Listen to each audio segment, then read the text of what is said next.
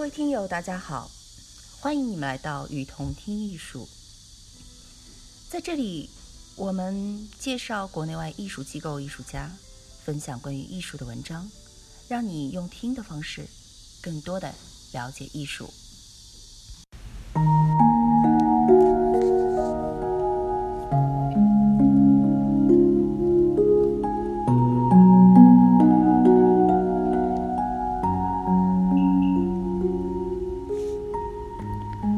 关于当下艺术批评的可信性，我们先来看歌德的一句话：“我痛恨一切只是教训我，却不能丰富或直接加快我行动的事物。”歌德对于批评的要求非常明确，即任何文字必须能够启发人。如果连这一点都做不到的话，那么，所谓的批评，就只能是纸上谈兵。在我看来，艺术批评能不能影响受众，很重要的一条文文章是否具有可读性。理论不应体现在引经据典，更不适宜高头奖章吓人。艺术批评不是玄学，而是将学术智慧。与艺术才华交融在一起的创作，好的艺术批评本身就应当在灵动中让人体验到艺术的温度，而不应该是一副冷峻哲思的面孔。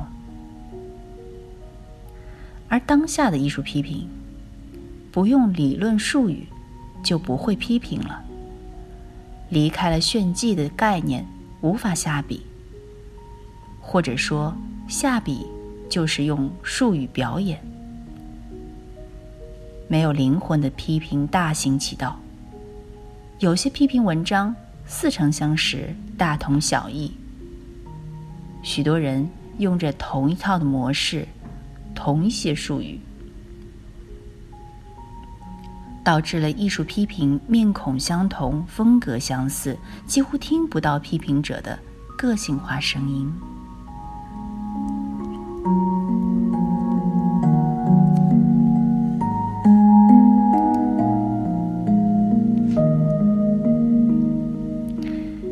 艺术批评变得越来越学术，但是批评被削弱了思想锋芒。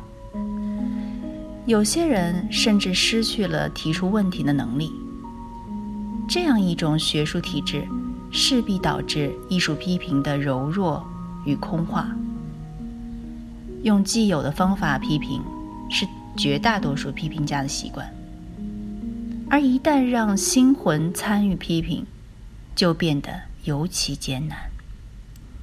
致使当下只求术语批评，而有灵魂。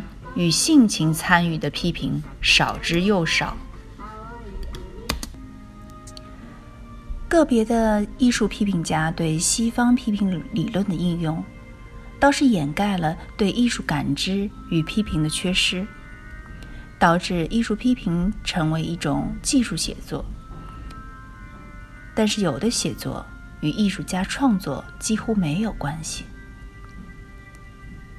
大都钟情于依靠自身的学术背景以及身份资源，既可以适应学术体制，也可以得到相应的回报。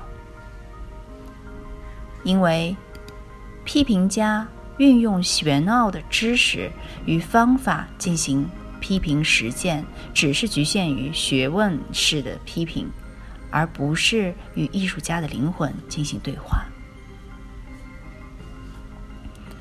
当下的艺术批评缺乏介入的能力，有的甚至缺乏对批评对象的了解。有的艺术批评难以见到艺术家对艺术标准的坚守，更谈不上对批评立场的表达。不少的艺术批评为了应酬，学术含量可疑，甚至成为艺术圈击鼓传花的游戏了。要么。有的艺术批评表现为诠释过度，脱离作品文本进行没有限度的再创造。一些平庸的艺术创作明明是直白无味，文章却写得天花乱坠。艺术批评家的手法肆意升华、外延扩张，使得批评变成原创式的畅想，失去了与艺术作品的根本联系。能够读出对批评对象的尊重、批评前的斟酌、落笔批评时的严谨。才是一个优秀批评者的姿态。艺术批评，即是批评家与艺术家之间的对话，也是对艺术观者的引导。对艺术家的作品进行分析，要本着与艺术家真诚交流的态度，探讨个人艺术观念、创作理念的态度。就作品的呈现以及对其中的优劣进行真诚的阐释。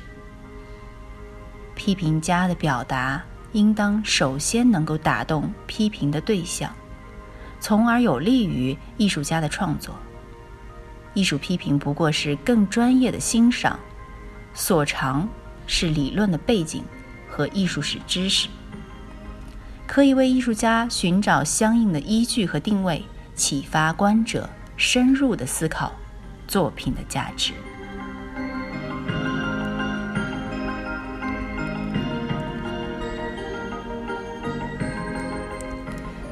一个优秀的批评家必定有自己惯用的价值考量，无非就是把批评对象放在自己早已习惯的坐标点上，而批评家的阅读背景正是构成这个坐标系的重要元素之一。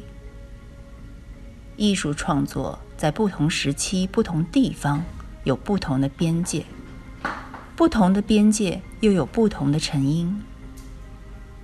既然批评的本质是通过对作品的批评来阐释批评家对自己、对艺术创作的认识，如果他不了解这个作品的边界，那么阐释出来的就只能是他对艺术创作的无知。那甚至于批评本身就不着边界，因为他根本无法度量其艺术创作的度。艺术批评不单是总结现象、概括经验、沉于命名的浅表表达，而更应该深入到艺术家的创作和思想对话，挖掘创作者特殊的经验，洞悉创作者敏锐的感觉，捕捉到的思想信息的作品。而这些，或许才是当下的艺术批评家需要关注的核心命题。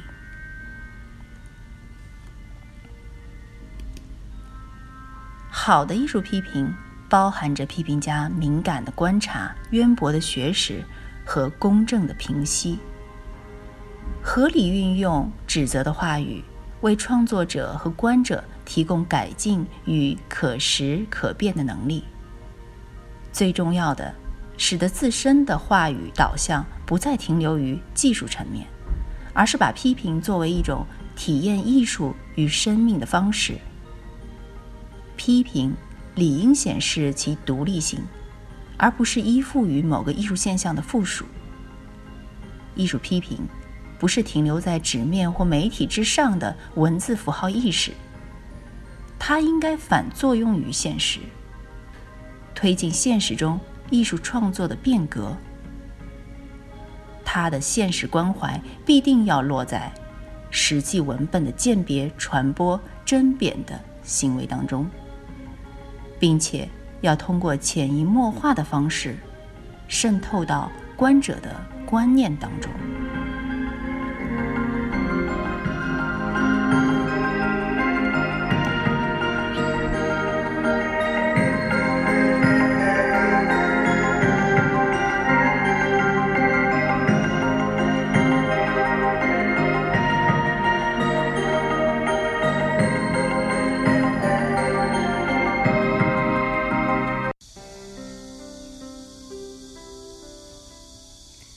感谢您的收听，欢迎大家多提宝贵意见，并且来我们与同听艺术同名的微信和微博留言哦。